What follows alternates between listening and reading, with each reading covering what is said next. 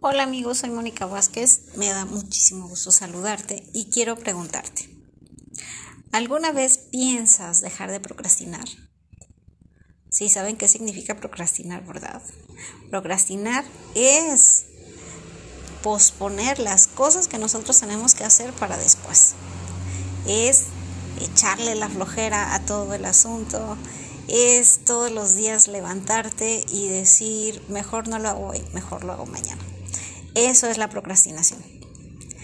Entonces, quiero invitarte a que empecemos a cambiar nuestra mente y a no permitirle que esté saboteando nuestros planes. Si durante muchos años has querido cambiar y modificar tu vida y no has podido, créeme que la respuesta está en que te la vives procrastinando. Es necesario que eduquemos a nuestra mente y qué mejor herramienta para educar la mente que el empezar a modificar nuestros hábitos. El primer hábito que te puede ayudar a dejar de procrastinar es leer. Lee cuanto puedas y lee lo más que puedas, porque eso de alguna manera te va dando las pautas, las herramientas y te va enseñando cuál es el camino para dejar de procrastinar. Educar a la mente no solamente habla de leer, sino de que también te permite ser alguien enseñable.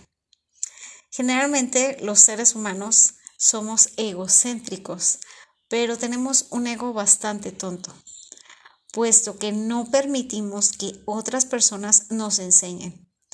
Terminas la escuela y vas pasando durante el proceso laboral y crees saberlo absolutamente todo. Te tengo una novedad. La realidad es que toda la vida vas a seguir aprendiendo si eres una persona enseñable. No lo sabemos todo, no tenemos todas las herramientas en nuestras manos y mucho menos tenemos esa magia de poder decir, yo soy bien chingón. Sí, si eres chingón a lo mejor para algunas áreas, pero no para todas. Recuerda que siempre va a haber alguien que te enseñe algo que tú no sabías. Así que empecemos a educar a nuestro cerebro. No permitamos que nuestro subconsciente o hay que llamarlo Úrsula, como bien lo dice el señor Mauricio Benoist. Úrsula no debe demandar en nuestras acciones para poder llegar a nuestros resultados, porque si le sigues haciendo caso a Úrsula vas a seguir procrastinando toda la vida. ¿Y qué crees que pasaría si el día de hoy dejas de procrastinar?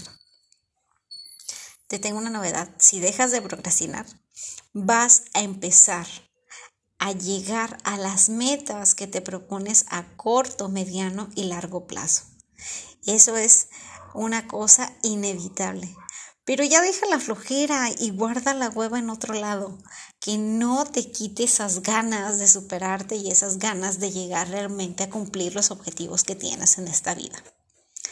Una situación muy fácil de dejar la procrastinación es que empieces a marcarte pequeños tiempos en tu reloj, en tu cronómetro, o donde tú sepas que lo vas a estar visualizando.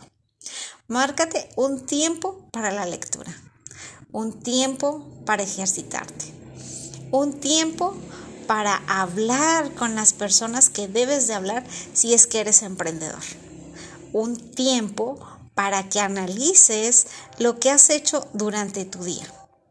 Marca tiempos y eso te va a ayudar a generar hábitos. Una vez que los vuelvas hábitos, vas a notar cómo Úrsula empieza a desaparecer. Y más que desaparecer, va a empezar a educarse. Y vas a ver que el que manda y el que domina la situación eres tú y no ella.